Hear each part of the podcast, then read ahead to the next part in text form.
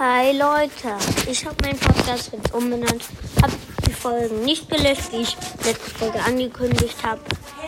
Äh, wollte ich ja eigentlich die Folgen löschen, habe ich aber dann doch nicht gemacht.